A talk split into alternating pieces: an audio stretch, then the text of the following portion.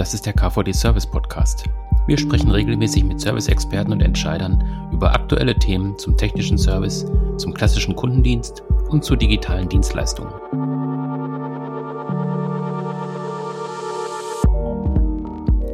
Wir beschäftigen uns heute mit Herausforderungen und Chancen im Serviceprozess, die sich durch die ändernde Arbeitswelt sich ergeben. Ähm, wir haben dazu auch eine Expertin eingeladen. Sarah Steiner ist hier bei uns, ähm, die sich sehr viel mit Dienstleistungen und Services auseinandersetzt.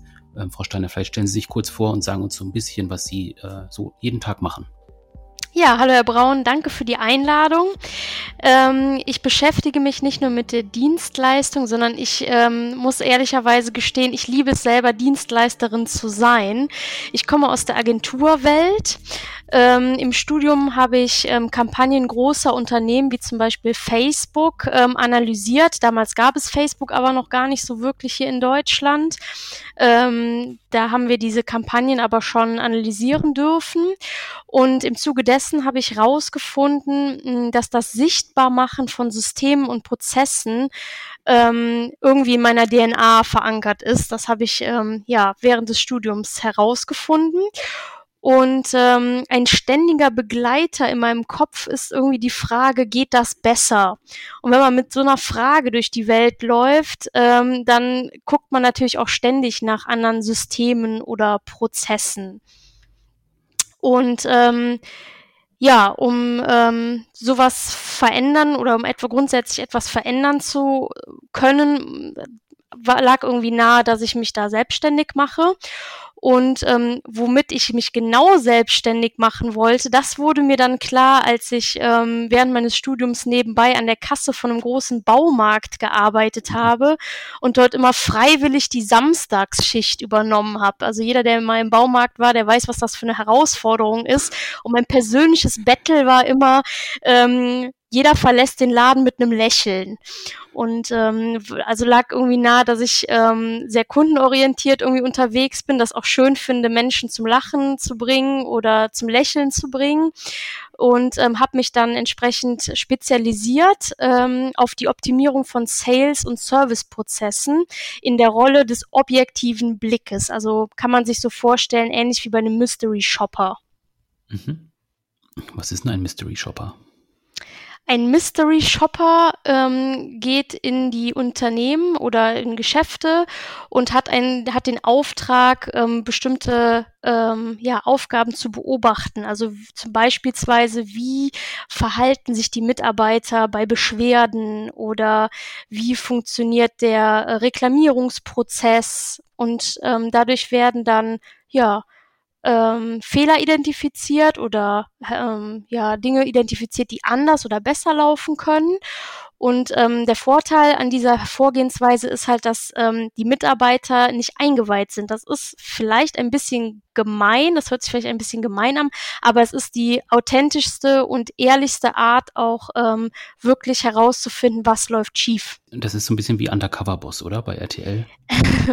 ja, ja, ja, genau. So könnte man es, äh, ja, gut, so könnte man es äh, darstellen, genau. Ähm, jetzt haben wir gerade schon so ein bisschen von äh, verschiedenen ähm, Dienstleistungen auch gesprochen, also ähm, die Arbeit an der Kasse, die Arbeit mit Reklamationen. Ähm, das sind ja dann auch, äh, sagen wir mal, verschiedene äh, Formen von Dienstleistungen oder von Services. Ähm, da gibt es eine relativ große Bandbreite an Begriffen. Wir sind ja selber auch im Kundendienstverband organisiert ähm, und mhm. nennen uns der Serviceverband. Ja. da gibt es ja, wie gesagt, ganz viele Begrifflichkeiten. Vielleicht können wir das äh, zu Beginn einfach noch so ein bisschen sortieren, dass Sie mal so ein bisschen auch aus Ihrer Einschätzung sagen, ähm, was gibt es so für Schwerpunkte im Bereich von Dienstleistungen und Services? Ähm, wo machen Sie da Unterscheidungen? Mhm. Also ich glaube, es kommt drauf an, wen man fragt. Also der Begriff Service wird ja wirklich inflationär genutzt. Für ein Restaurant beispielsweise hat der Begriff Service eine ganz andere Bedeutung als für den Mechatroniker in der Werkstatt. Aber ich glaube, was man für alle Begriffe sagen kann, dass es darum geht, Kunden zu beraten, Probleme zu lösen und das flexibel, empathisch, freundlich und kundenorientiert. Ich glaube, das ist so der gemeinsame Nenner von Ser dem ähm, Verständnis von Service. Ähm, es geht meiner Meinung nach darum, Produkte verpackt in Dienstleistungen anzubieten, die ähm, vorrangig Probleme von uns Konsumenten lösen. Und weil Produkte aber kopierbar sind, glaube ich, dass die Art, wie wir Dinge verkaufen oder wie wir Service machen, ausschlaggebend, äh, ausschlaggebend ist. Und ähm, ich denke, das Wichtigste bei der Frage wie ist, dass wir am Ende des Tages den Kunden begeistern. Also wir wollen ja als Kunde glücklich gemacht werden. Und ich glaube, dass es darauf ankommt, wenn man über Service spricht. Mhm, da gibt es natürlich dann ganz verschiedene Voraussetzungen, je nachdem, ja. in welchem Umfeld man unterwegs ist. Also Sie haben ja gerade schon selbst von der ähm, Kasse auch gesprochen. Da haben Sie natürlich einen direkten Kundenkontakt. Ja. Ähm, es gibt ja vielleicht dann auch andere ähm, Umfelder, wo man jetzt vielleicht nicht einen direkten Kontakt hat oder wo man nur am Telefon mit dem Kunden spricht, was ja auch nochmal ein anderes Level irgendwie ist. Mhm. Ähm, wenn wir generell einfach auf diese verschiedenen Arbeitswelten schauen von ähm, Service-Mitarbeitern oder Dienstleistern, ähm, welche Beobachtungen machen Sie da? Also jetzt gerade auch, wenn man nochmal guckt auf die Zäsur mit Corona. Also mh, mm, ich habe zwei Seiten kennengelernt und ich beobachte es eigentlich auch immer noch. Auf der einen Seite, und das wird jetzt gerade sehr klar, gibt es natürlich Menschen mit ähm, Existenzängsten. Das betrifft Firmenchefs, aber auch Mitarbeiter. Und ähm, ich denke, dass es sehr wichtig ist, Hilfestellung zu bieten, also konkrete Lösungsangebote auch zu formulieren. Nicht nur finanzielle ähm, Hilfe, sondern auch ganz konkrete Ideen, ähm, wie es weitergehen kann. Und ähm, ich konnte beobachten, dass gerade ähm, auch die Beraterbranche, in der ich halt nun mal auch mit drin bin, ähm, ihre Unterstützung und ihre Netzwerke angeboten hat, um halt auch zu helfen. Und ähm, ich bin der festen Überzeugung, dass wir als Wirtschaft insgesamt zusammenhalten müssen, denn ohne uns läuft's ja nun mal nicht. Ähm, das heißt, ähm, wir müssen halt schauen, ähm, und das habe ich halt auch beobachtet, dass wir uns gegenseitig einfach ähm, Hilfestellung anbieten und dass wir neue, neue Ideen umsetzen, also möglichst schnell auch ins Tun gehen. Weg von diesen ähm, Konzepte bis zum Umfallen und ausprobieren bis zum Umfallen, sofort starten. Also eher dieses Start-up-Denken ähm, umsetzen jetzt. Und ähm, auf der anderen Seite erlebe ich, ähm, weil ich halt auch im Kontakt bin mit Kunden von mir und auch immer wieder nachgehört habe, wie es läuft und wie es geht und was man, was wie ich auch vielleicht auch helfen kann, ähm, erlebe ich hochkreative Mitarbeiter. Also es wurde transparent, ähm, wie wichtig es ist, ähm, eine gute Mitarbeiterbindung zu den Unternehmen zu haben. Ähm, Mitarbeiter mit ausreichend Bewegungsfreiheit, also Bewegungsfreiheit beziehungsweise ähm, Entscheidungsfreiheit, ähm, haben sich zu ähm, Teams selbst organisiert, äh, um ihrem Arbeitgeber ähm, gute Ideen ähm, vorzutragen, wie man die Kunden im Lockdown ähm, halten kann, beziehungsweise wie man die Verbindung zu den Kunden nicht verliert. Und ähm, ich habe beobachtet, wie Arbeitgeber gemeinsam mit ihren Mitarbeitern wirklich ähm, nach Lösungen gesucht haben. Die haben gemeinschaftlich, man, man hat irgendwie Kompromisse geschlossen auf beiden Seiten, einfach um die Situation zu überstehen. Ähm, Mitarbeiter wurden kreativ und haben auch Ideen eingebracht, wie Umsätze generiert werden können. Man denke da nur mal an die ganzen Restaurants, die ja teilweise auf einmal umgestellt haben auf Lieferservice. Ähm, Geschäftsmodelle wurden überarbeitet, also eine riesen, äh, eine riesen Bewegung, die da auf einmal irgendwie entstanden ist, ähm, die mich persönlich ähm, total gefreut hat irgendwie, dass wir nicht in so einer Schockstarre geblieben sind, sondern das habe ich bei mir persönlich auch erlebt. Also ich bin halt wahnsinnig kreativ geworden und konnte halt äh, wirklich meine ganzen Ressourcen anzapfen, die halt ähm, ja wichtig sind, um ähm, ja auch selbstständig sein zu können. Ich denke, so am, am Ende des Tages hat Corona irgendwie doch den Booster gegeben, auch endlich die Arbeit neu zu denken und vor allen Dingen ähm, das Hingehen zur Arbeit wurde ja komplett ähm, ja, über, überdacht.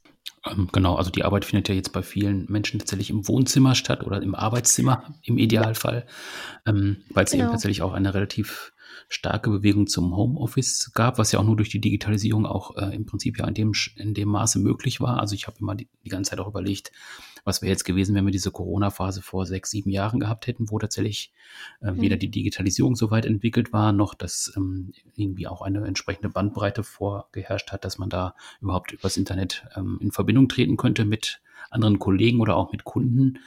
Ähm, jetzt ist natürlich das im Prinzip halt ein ganz anderes Arbeiten als vorher. Also es betrifft ja sowohl die Mitarbeiter als auch Führungskräfte, die jetzt einfach gucken müssen, ähm, wie Sie das gerade auch schon gesagt haben, wie halte ich den Kontakt zu den Kollegen, aber auch zu den Kunden. Mhm. Ähm, das ist ja jetzt im Prinzip auch eine neue Form von, von Arbeiten, also eine neue Arbeitswelt, die da entstanden ist. Ist das so ein richtiger Eindruck, den man da bekommt? Ja, finde ich schon. Also ich finde schon, dass es äh, eine neue Art zu arbeiten ist. Ähm, ich glaube aber auch, dass sie uns ähm, noch ganz viel abverlangt an Fähigkeiten, die wir jetzt auch ähm, erstmal oder die die Mitarbeiter, die es vielleicht jetzt auch noch nicht so kannten, auch erstmal erlernen müssen.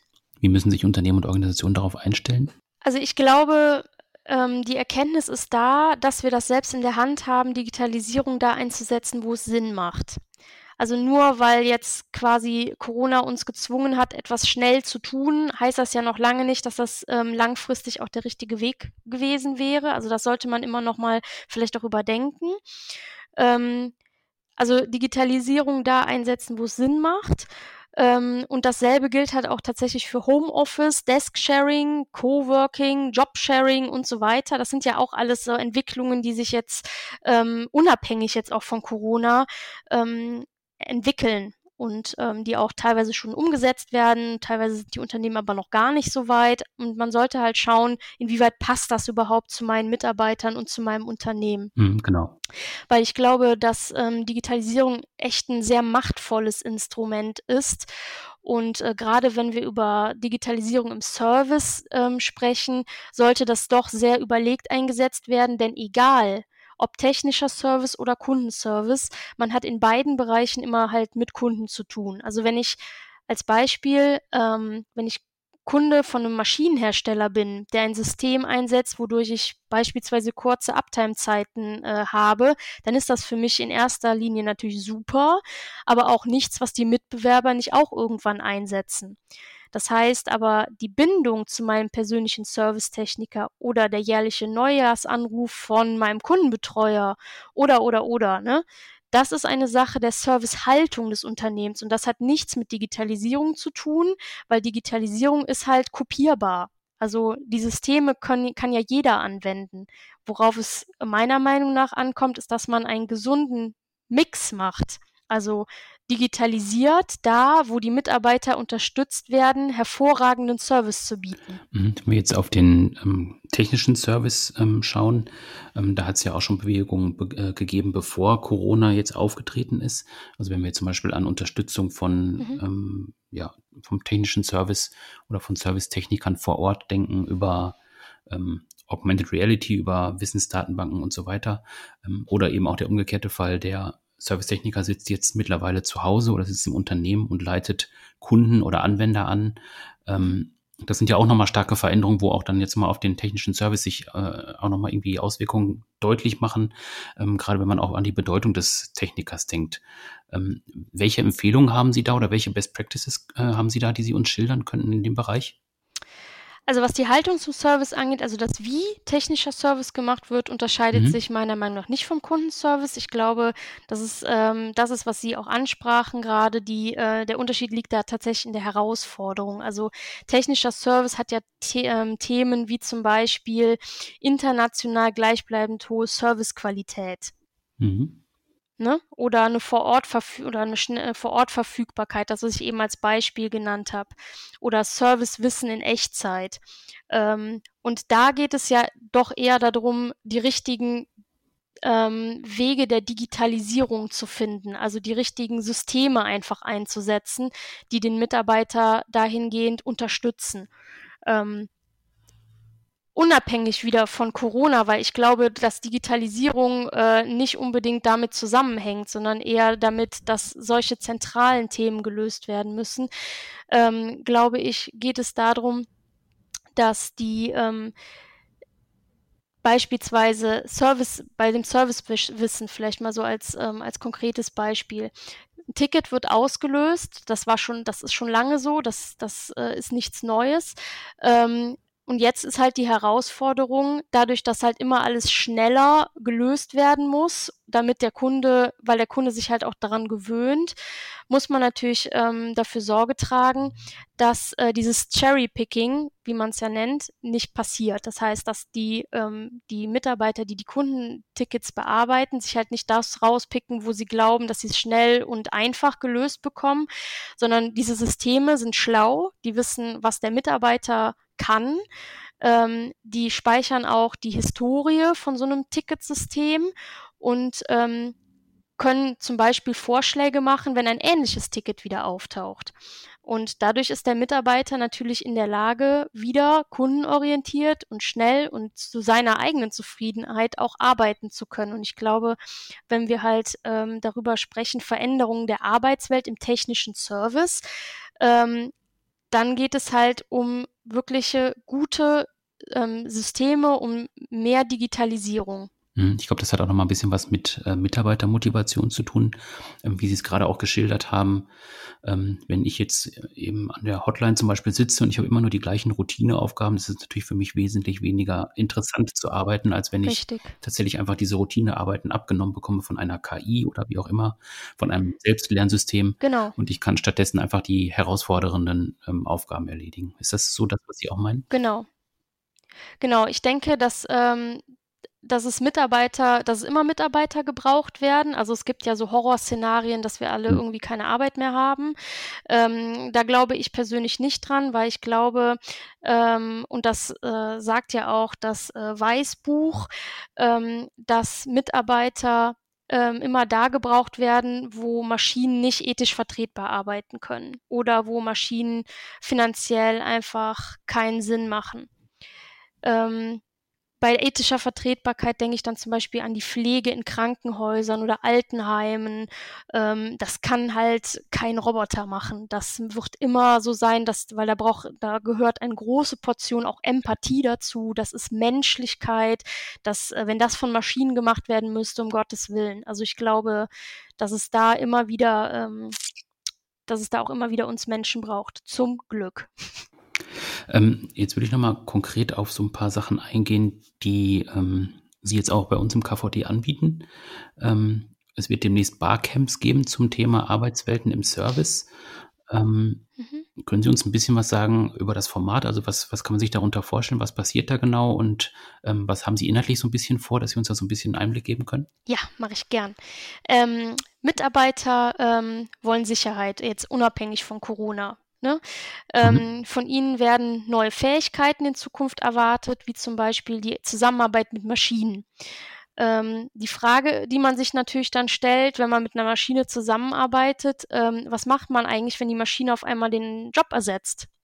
Mhm. Ähm, oder was macht man, wenn man im Umgang mit dieser Maschine dann überfordert ist? Oder vielleicht bin ich auch unterfordert, wenn mir die Maschine auf einmal Arbeit wegnimmt. Ne? Also das mhm. heißt, ja. ähm, wie, wie funktioniert das eigentlich mit dieser Maschine? Mhm. Ähm, oder plötzlich fährt man nicht mehr zur Arbeit hin. Also wie belegt man, dass man wirklich arbeitet? Muss man das überhaupt noch belegen? Oder mhm, das ist ja auch so ein bisschen dann dieser, äh, dieser, dieses Vorurteil, wer im Homeoffice arbeitet, arbeitet nicht so viel wie im, genau. im Büro, ne? Also was man schon häufiger gehört hat, was ja auch schon äh, vielfach widerlegt ist, ähm, sogar bis ins Gegenteil, dass die Leute einfach produktiver dann zu Hause sind im eigenen Umfeld. Ja, oder sich total jeck machen und nur noch arbeiten. Das ja, gibt's genau. natürlich auch. Ja, genau. Mhm, ja, ähm, wir reden natürlich auch immer davon, dass man ähm, viel Neues lernen muss, also viele neue Fähigkeiten braucht. Und da kann man sich ja durchaus mal die Frage stellen, kann ich das überhaupt? Krieg, mhm. wovon, was für Fähigkeiten muss ich denn haben? Ähm, wo kriege ich die her? Wie, wie erlerne ich die? Also es gibt unglaublich viele Fässer, die man aufmacht bei der Gestaltung von der neuen Arbeitswelt, die mit dem Wohl des Menschen zu tun hat. Und ähm, das bedeutet halt eine enge Einbindung und Kommunikation der Mitarbeiter und absolut Höchstleistung auch auf Führungsebene, weil die Führungsebene ähm, muss ja nicht nur schnell, sondern auch immer richtig handeln. Aber was richtig ist, stellt sich ja meistens auch erst hinterher raus. Und ähm, ich setze meine Arbeit immer gerne auf Schwarmwissen.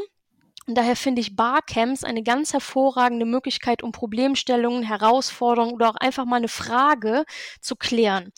Und ähm, wir treffen uns ähm, in diesem Barcamp zum Thema Herausforderungen im Serviceprozess innerhalb der neuen Arbeitswelt. Das ist der Titel. Und sind jetzt gerade dabei, fünf Themen zu identifizieren, über die wir sprechen wollen. Ähm, diese Themen werden über ein Voting entschieden. Und ähm, das ist aber einfach der Kürze der Zeit geschuldet, weil wir haben, ähm, wollen sehr effektiv in den wollen zwei Stunden äh, arbeiten. Und ähm, ja, wenn man die, wenn wir die Themen haben, das, äh, das sind sogenannte Sessions, dann kann sich jeder ganz wie er möchte seinem ähm, speziellen Lieblingsthema ähm, zuwenden. Dann ent dadurch entstehen dann Gruppen und innerhalb dieser Gruppen werden Lösungsansätze entwickelt, die am Schluss dieser zwei Stunden ähm, dann diskutiert werden. Und ähm, es werden Lösungen für die Themen Arbeitsorganisation, Arbeitsaufgabe, Arbeitsumgebung und soziale Beziehung. Das sind so die vier Kernthemen, die wir ähm, innerhalb derer wir uns bewegen wollen, weil das halt die ähm, Themen sind, die Stress auslösen können. Also wenn Arbeit halt nicht gut organisiert ist oder ich meine Arbeitsaufgabe nicht oder nur halb oder gar nicht mehr so ausüben kann, wie ich es gewohnt bin, äh, wenn die Arbeitsumgebung nicht passt oder das Team irgendwie äh, ähm, schwierig ist, weil das irgendwie alles nicht so richtig zusammenpasst. Also wenn diese vier Punkte nicht ähm, nicht richtig geplant werden innerhalb von so einem Veränderungsprozess der neuen Arbeitswelt, dann kann es passieren, dass das halt Auswirkungen auf die Zufriedenheit einfach ähm, hat oder auf die Leistungsfähigkeit und im schlimmsten Fall tatsächlich auf die Gesundheit der Mitarbeiter, Stichwort Burnout.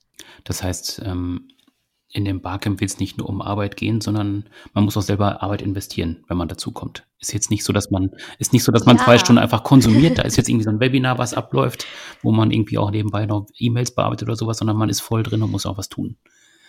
Ja, auf jeden Fall. Mhm. Und man kann auch so ein bisschen wahrscheinlich aus der eigenen Arbeitswelt was mit einbringen, oder? Das ist wahrscheinlich dann auch sinnvoll. Das ist sogar gewünscht. Aha, okay. Es geht darum, äh, Erfahrungsaustausch stattfinden zu lassen und äh, einfach mal dem anderen über die Schulter zu gucken und zu sagen, hey, wie machst du denn? Mhm. Wie machst du das denn? Mhm. Und ähm, welche Erfahrungen hat man so untereinander? Und ähm, daraus ähm, ergeben sich Synergien, da partizipiert man von und ähm, ich äh, erhoffe mir, und die Erfahrung zeigt das eigentlich auch aus vergangenen Barcamps, dass man immer irgendwas mitnimmt. Mhm. Ja. Also man geht immer schlauer raus, als man reingegangen ist. ja, sehr schön. Ja, da bin ich ja mal gespannt. Also ich bin auch bei dem ersten Termin dabei. Ähm, ich bin schon ganz schön. gespannt, was wir da machen werden. Ähm, für heute danke ich Ihnen erstmal, dass Sie sich die Zeit genommen haben, dass Sie uns äh, Rede und Antwort gestanden haben. Und ähm, ja, dann freue ich mich einfach auf das Barcamp. Danke sehr. Danke. Tschüss. Ciao.